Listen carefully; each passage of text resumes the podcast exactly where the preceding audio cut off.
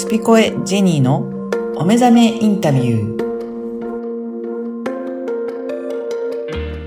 はい、それでは、えー、橋田康夫さん2回目ですけれども、はい。前回のお話で五島列島に一泊、うん。えーした流れで、えーまあすごいことがですね、うん。その一泊の夜に、うん。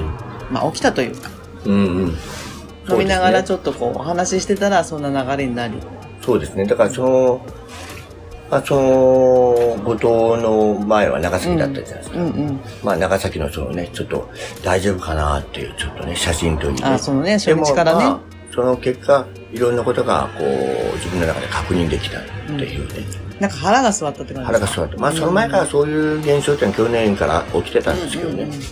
で、まあ、僕は早めに福岡に入ってて、で、初日かな、まあ、お友達と会って食事して、うんまあ、ちょっとね、遅い、あの、お家とか遊び行ってたんで、うんうん。もう食事とか終わってるじゃないですか。はい。で、遅い時間、まあ、多分11時かぐらいに帰ってきたんですよ。うんうん。でも、ここ古い建物なんで、はい鉄の扉でもう基本誰もこの部屋には住んでないんですよね。うん。あ、あの、安尾さんは活動拠点は、あの、東京ベースで、そうです、そうです。あの、あっち、こっち、ね行っ、ててあの、いらっしゃってるんで。で、まあね、誰もいないとこう、空気のね、やっぱ部屋って死んでいくじゃないですか。うん。で、うちの、まあ、甥っ子がよくできたもんで、まあ、たまに来て、空気の出し入れとか、うんうんまあ、植物水やったりとか、うんまあ、すごくやってくれるんですよ。うんなんか部屋がこう、帰ってきても、なんかこう、ちゃんと生きてる。うん。うん。で、まあ、初日に帰ってきて、鍵を開けようと思ったら、もともとちょっと鍵が、あの、鉄のね、あの、これ扉、マンションの扉、あ開かないことが以前もあったんですよ。で、おいっ子呼び出してもうね、あかんあかんって言って、うん。で、おおいっ子のスプ焼きですぐ開いたんですよ。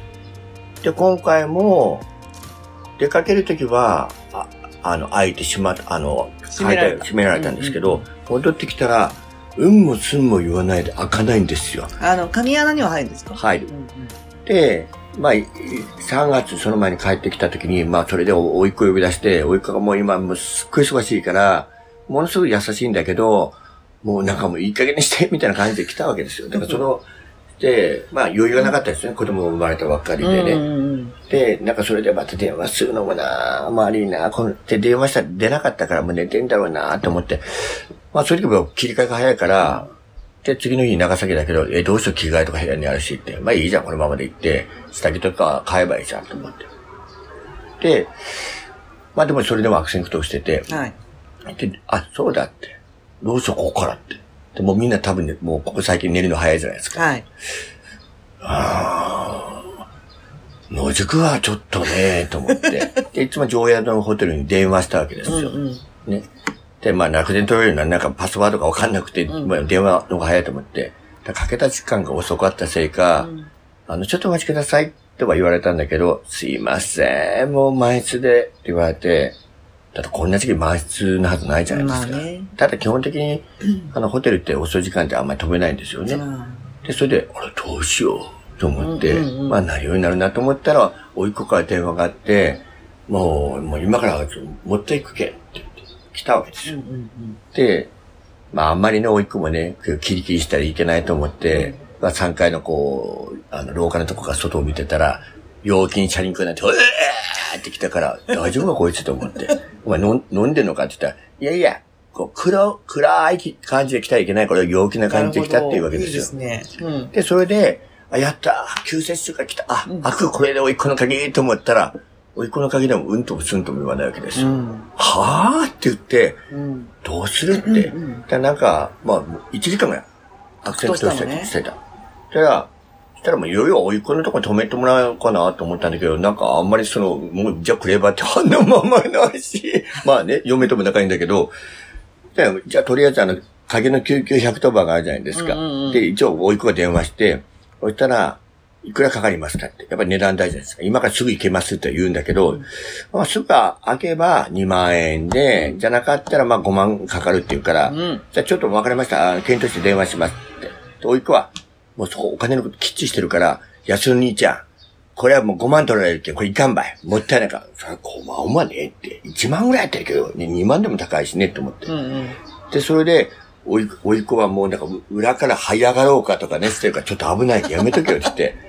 で、そして、そしたらなんか、こう、ドアのノブの、ね、根元の方に黒い紐が巻いてあったわけですよ。うん。ゴム紐みたいな感じのね。で、いきなりおい子が、まあ、そういうスピリチュアルとかそういうタイプじゃないんですよ。ね。で、まあ、どっちかとこ、子供の時脅脅してたから、なんかこ怖いの嫌だし。いねうんでも、肝が座ってるんだけど、これやないとって言われるんですよ。黒い紐。なんか気持ち悪かっていうわけ。誰がこれつけたとっていうけ、知らん、姉ちゃんやないとって言って、姉はもう嫁いでね、黒木にいるんだけど、これよって、おいっ子が言われて。あだなんか急に気持ち悪くなってきて、じゃあもう外せばよ、これあんまって。なかなか外れない。で、それでライターで焼き切って、そしたらその後急においっ子がしゃがみ込んで、ドアのこう、刺すとこにこう、対面にこう押してね、俺が今からなんかドドアと対話するけん。はぁと思ってね。で、黙ってて言って、ちょっとして、おいっ子が自分の鍵でスッとしたガチャッとやったわけあ。。うわ。そして二人で抱き合って、うわーって言って、おいかすぐ、もう、あ、開いたら帰るつもりだったけど、もう、宿題あげようよや、つって、二人で、ね、酒盛りして、っていうのがもう初日だったたのね。そう。で、それで、まあ、その、まあそう、ご、後藤からも、まあ、後藤でもいろんな、もう事件があったんだけど、現実的に事件があってね、まあねあれがない、これがないとか、あジェニーちゃんも急に大事な、なんかピアスがピアスが光ってなくなったとかね。うんでもそれほら、その、夜の翌日だから。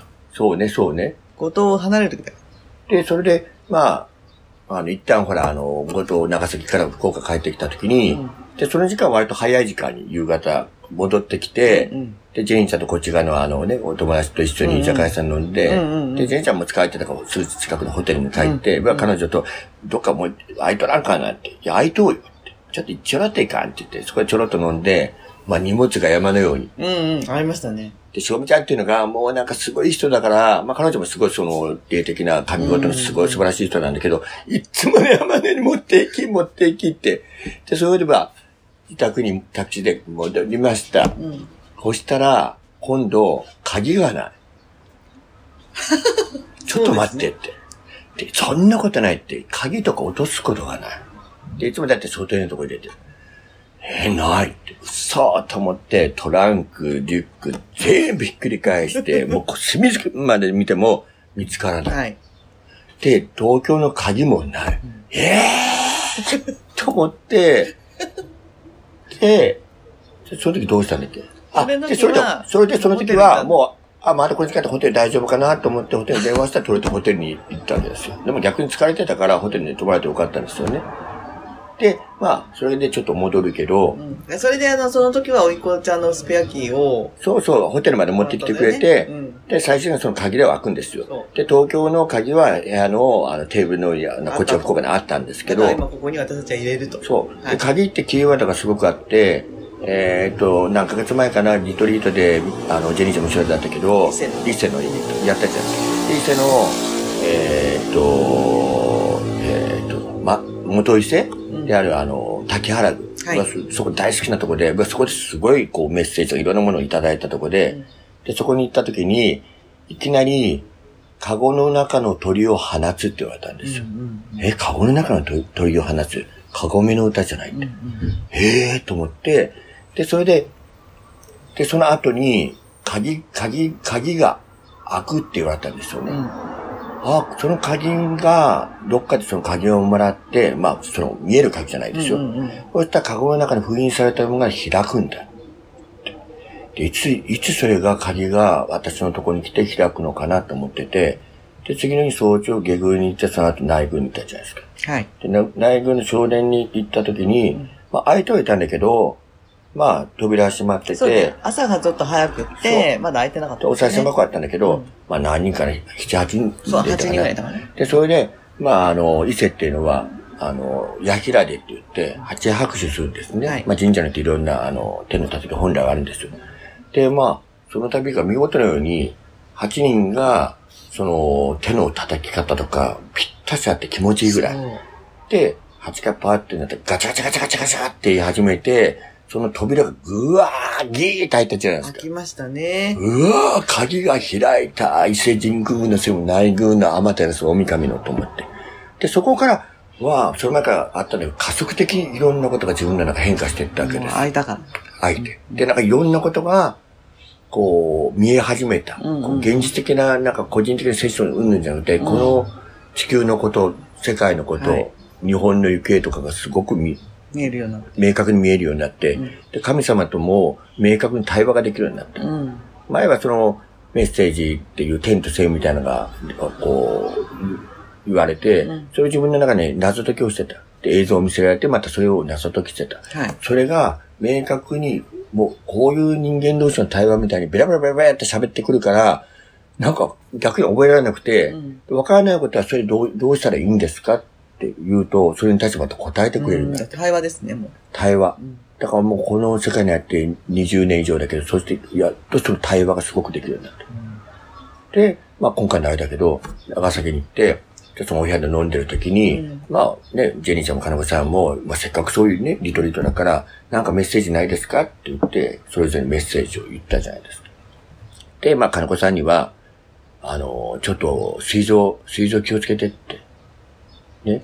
で、まあ今検査ともなんともないと思うんだけど、水臓がとにかく悪いから気をつけ、悪くなるから気をつけてって言ったら、ああ、うちの兄も水臓癌だったとかって言い始めて、うんちょっと不安にねなっちゃうん、って。不安になって。でもそうすると、言ったものはよくあるんだけど、あなた病気になりますよ、まあいつかな、まあいついつ亡くなりますよって言われて聞いた方が嫌じゃ、嫌じゃないですか。うんうんじゃあどうしたらいいのっていうことってあるでしょ。でも意外と言いっぱなしの人って多いんですよね。うんただ不安になるじゃないですか。うんうんでは、じゃあどうしたらいいの？って。って言うから、あ、じゃあ明日まあ帰る日だけど、五島の中のか、まあ海岸だらけだけど、石がごじゃりじゃりしてるとこに、そこに行って、まあ、あ裸足になった足を踏んだ、あの踏んだら、うんまあそれで体が変わるよって言って。うんうんうんで、その後に、なんか急に、なんかこう自分がそんなことめったにないんだけど、ちょっと今日下ろすから。うん。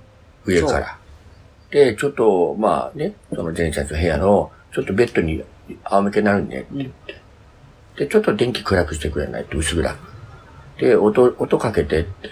で、そ、それ。を流して、はいで、まあ仰向けになって、うんで、それを、ジェニーちゃんに、まあもうそういう時どっか半分意識が半分意識がないから、録音してって言ったのね。そう。で、あとは、もし帰ってくれなかったら大変なので、うん。塩水用意しといてって。そう。で、金子さんが動画撮ろうとしたから、ごめん、動画は撮らないでって言ったのね。うんで、それから始まりました。で、それがね、すごかったですね。すごかった。うん。なんかもう大きく分けると3部じゃないけど、うん自分の意識が初めなんか割と明確にあって、わあ、すごいすごいすごい、なんとかなんとかっていう、自分がすごくあって見えてて。うん。で、あまりにもえ映像がなんか空を飛んでいくみたいな、なんか高速道路ぐわーってくねっていくような感じで、うんうわーすごいすごいすごいすごいって感じになってて、そこからスコーンとなっていって、意識が本当少しあって、でも冷静にどっか見てる俯瞰があるわけですよ。うんまあ、ほぼトランストランス状態。ね。そしたらそのうち、その後でね、聞くと、まあ覚えてない部分も確かにいくつもあって、大事なキーワードが。はい。で、声とか、喋る口調も変わっていくじゃないですか。ね。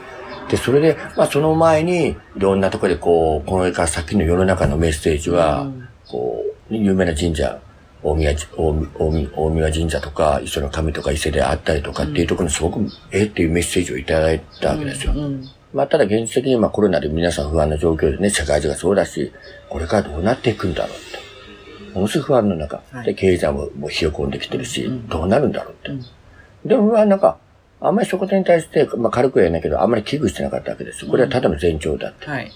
で、こんなことで怯えてられないって。うん。これは前から言ってた。そうですね。もっと大きなことが起こるって。はい。で、その、長崎とか行く1ヶ月前ぐらいに一人で、あの、あ、とお友達と4月に、あの、大宮神社の春の大祭に行ったんですよ。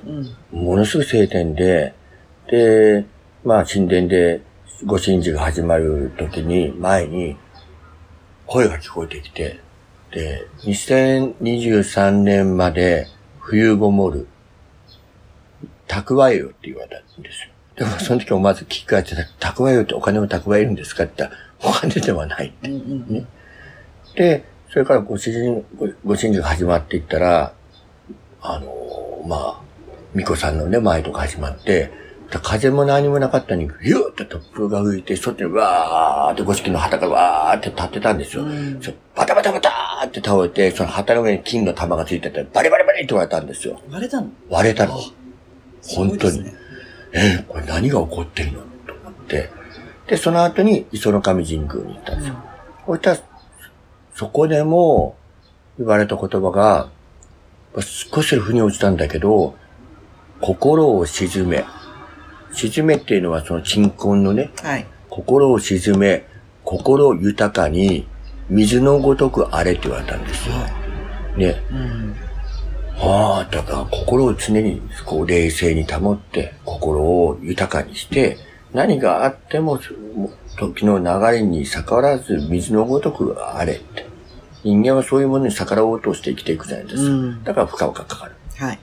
まあでもそう言えどもなかなか難しいことなんだけどね。っていうのはこれから起こってくることに対して、まあ今はいろんな情報がね、錯もう錯綜してて、どれが本当なのかわからない。はい何が真実なのかわからない。でこれから露呈していくいろんな世界のこととかね、うん。起こる中で、で、その、一つその、はお降り降りて、いろんなお話で、後でその録音で確認して、まあいくつか覚えてるんだけど、まあこれ多分ね、まあ、全部は話せないんだけど、はい。まあ、僕は以前から、まあ、このお仕事つく前から、まあ子供の頃からそういうものあったんだけど、なんかいろんな方とかに、すごいこう、神道の大先生であったりとか、まあ、聖地に行って声が聞こえて、うん。大たる物語とか、あなたすべてこんな人は見たことないとか、この国を背負っていく人だとか、そういうのをいろんな方だとか、まあ、メッセージとかですごい聞いてて、はい。で、普通はそう言われると、あ、自分がすごいなって嬉しいと思うじゃないですか。僕は全然嬉しくないんですよ。いや、ちょっと待ってくださいって。私、大たる資格もないし、この国を背負っていくかものでもない。それはなぜかというと、まあね、自転車の生活も知ってるし、ね、お酒は飲むわね、ね、お酒飲むのが悪いわけじゃないけど、タバコは吸うわ、よ夜遊びはするし、パッパラパーのとこもあるしね。はいいや、もっとね、イメージ的によ、ストイックでね、なんかこう生活してる人のね、とこに行けばいいじゃない。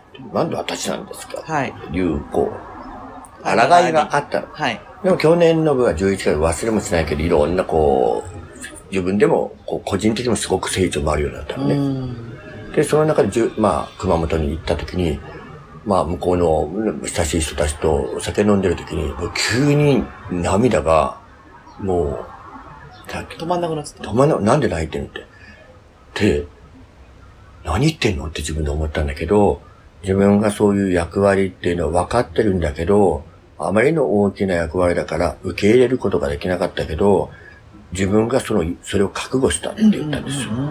ね。でもこのことは、自分は受けたくなかったし、ね、なんかやっぱそれは大きいことだし、そうですね。でもそれは自分自身が人一応人間の体を変えてるから言う考えることではないと思ったんだけど、もうこれは腹を据えようって。うん。で、全てをもうお神様にお任せしようと思って。で、そこからぐわーっと思っていろんなことが、今までにないことが起こったんだけど、でもまだまだ、そう、腹据えてるつもりでも、据えてない自分が正直いた。うんうんうん。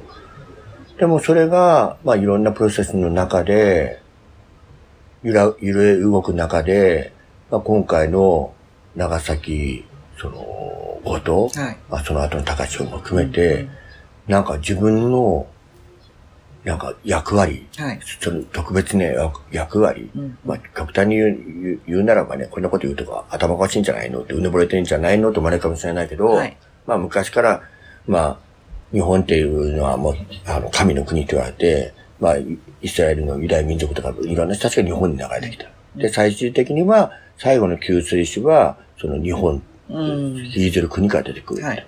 で、それは10代の頃から、いろんなお試しがあって、ん自分だっていうふうにうん。分かってたんですよ。うんでもそれも受け入れられないし、なんかテストみたいなのがあったんだけど、もういや、私はもう結構ですって、うんまた地べたに、あの、雲の糸みたいなこともあって。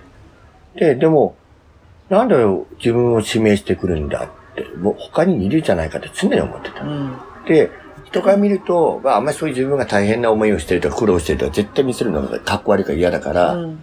でも自分の中すっごく葛藤があって、なんか苦しくて苦しくてしょうがない。でもこの気持ちは誰にもわからない。うん。人から見ればいや、いろんなことが見えていいね、いろんなとこに行けていいねって言われるけど、いや、それはその部分はいいかもしれない。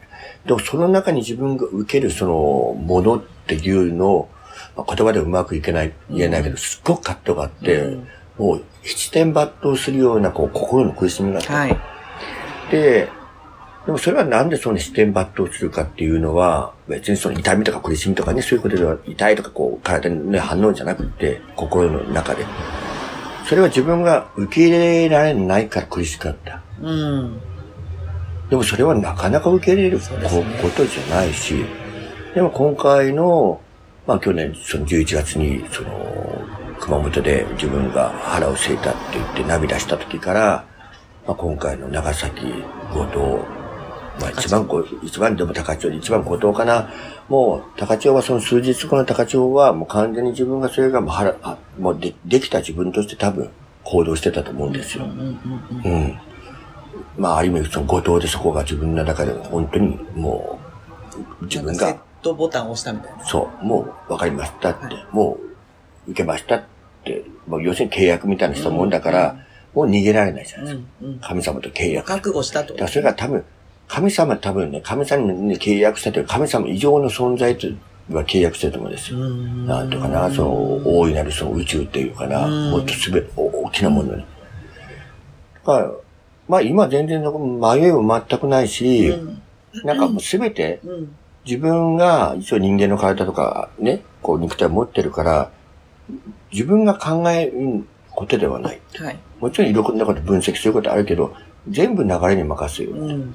でも人間って、まあこういうことではなくても、すべてを任せるとか、委ねるとか、許すとか、認めるっていうのは、とっても大変なことじゃないですか。はい。言葉ではあってもね。うんでも、それが本当にもう全部お任せします。うん。委ねると。委ねる。私は変なし、もう一つの道具でいいですみたいなね。道具ではないんだろうけどね。だからそういうふうに思ったら、全くっていうぐらいこう、不安がない。うん。だからそこでちゃんと本当に契約をきちんと、今まで契約書があったんだけど、最終的な、まあ実印まで押してね、シャチハタカタか押してたんだけど、実印まで押してなかったわけですよ。で、実印押したわけですよ。もう本当に。欠板状みたいな。うん。うん。そしたらもう、いざっていう時に、その、何でもそうだけど、いろんな事件があって、いざとなったら、おいっ子も言ってたけど、おいっ子もすか腹が据わった男なんだけど、いや、それじゃすごいよね、って。やっぱり、あの、じいさんの、じいちゃんの息子やね、って言って、うんまあ本当にこう、どしえーっと肝が据わるわけですよ。うん。うん。ねうん。まあもう、今はもう迷いも何もない。ただ本当に時間がない。一応私たちの人間の体を借りてるんで、で、それでその時に降りてきたメッセージの中で、いろんなものが見えてきて、それはもう半分意識がない中で言ってたら、まあジェニーちゃんがもうバーってそこを検索したら、本当にそういう場所が全部出てきたそいうですすね。本当に。その中の、まあ、後藤なので、キキリシタン、隠れキリシタンの、そういう場所っていうのを、あの、特定するわけですよね、安尾さんが。あの、うん下ろしながら。うん。あ、そんなとこあんのかなって、おっしゃりながら、うん。で、そこ私すぐすぐ検索したらあるんですよ。うん。うん。で、あって、その場所に、年に一回、あの、そうそう。巡礼に来ている、巡礼のね。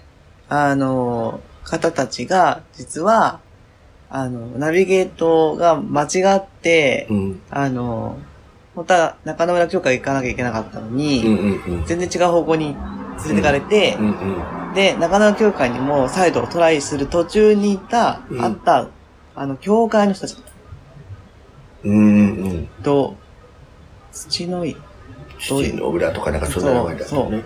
そこの教会の人たちが、安尾さんが下ろしたメッセージの中に入っている、あー名前言っちゃおうかな。キリシタン洞窟、うんうんうんうん。これは覚えてないのよね。うん。キリシタン洞窟っていうところに、あの、それまた、いろんな、まずヒントがあるって多分おっしゃってて、で、キリシタン洞窟調べたら、びっくりしたのは、あ、人たちが、なんか、あの、行く予定がなかった教会の人たちが、あの、そこに毎月、毎年11月に、10年に来てるっていう流れだったんだなって。そう、そ、そこで、そこにあ思い出したなんか巨大な大きなマリア様があるというね。うんうんで、実はその実物のマリア様じゃなくて、その洞窟の、そうそう、その洞窟があって、その洞窟の向こう側が結局、こう、光が見えてるっていう洞窟が見えるって。そうそう。で、そこに大きなマリア様があるって言ったら、その洞窟の形ががマリア様の。形なのよね。その洞窟を見ると、マリア様に見える。うんそれがまたそのあっちが見えて、まあ洞窟なんでね、抜けてると。それが、だから、キリシタン洞窟とまた違う、うん。あの、ただ近いと、近いと思うんですけど、うんうんうん。それがあって、っうん。ていうのが、だから多分、っていうのはその、隠れ禁止さんの人たちがね、五島に流れてってね、うん初めはまあ平和だったんだけど、そこにも折りたが来てるわけですよ。まあもね。で。山に入ってる人たちも、まあその沈黙っていうその映画の中にも出てくるんだけど、うんうんもうそういうとこももう、まで、もう、ね、追ってが来て、うんうんまあみんなこう殺されるわけじゃないですか。すね。だから多分そこの洞窟って特別の、こう、みんな山の中に隠れてたから山の中にはあったけど、まさかこんなところにっていうところにみんなそこに行って、そこを一つの聖地としてたと思うんですよね。うんうんで、それでその、末海部は下ろしてくるのところに出て、まあ今回はね、次の日も、あの、もう船の時間があったんで、うんで、その時に、そこに行く、行かなくちゃいけない。それで、よ、4人、4人必要だって。で、それ誰、誰ですかって言ったら、2人はそこにいるだろう。うん。びっくり。ね、それがジェニーちゃんの金子さん。で、あと2人って誰だろうって。まあ、そう、分かるだろうって。で、それはまあ、分かったんだけど、はい。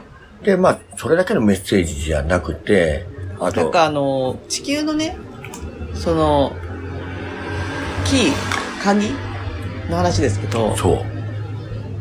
鍵が出てある島に、ある島に、の名前をおっしゃったんですよねう。ん。で、それもうすぐ調べたら、まあ、まずありました。それが、えっ、と、奄美大島の近くにある島なんだけども、そこに地球の穴、キーがある、鍵があるっておっしゃってて、あ、また鍵だなと。で、そこの島から、島を中心、まあ見て、真北にですね、長崎市があるんですよ。うん。へえ。へえ。だからそれも、はあ、すごいなって思うんですあ本当うんここの島に行くのかな？そのうち、なのか、うんうんまあ、安尾さんお一人で行くのか、わからない一人では行かないですよね、多分ね。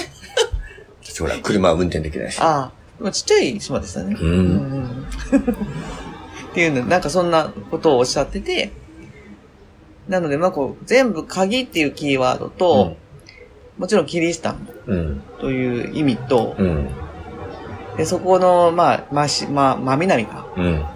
に、なんかそういう、なんか、トライアングルじゃないけど、その、えっ、と、五島列島、長崎市、長崎市ね。で、こう下にうん。あるじゃない、うんあの、その、えっ、と、島が。うん。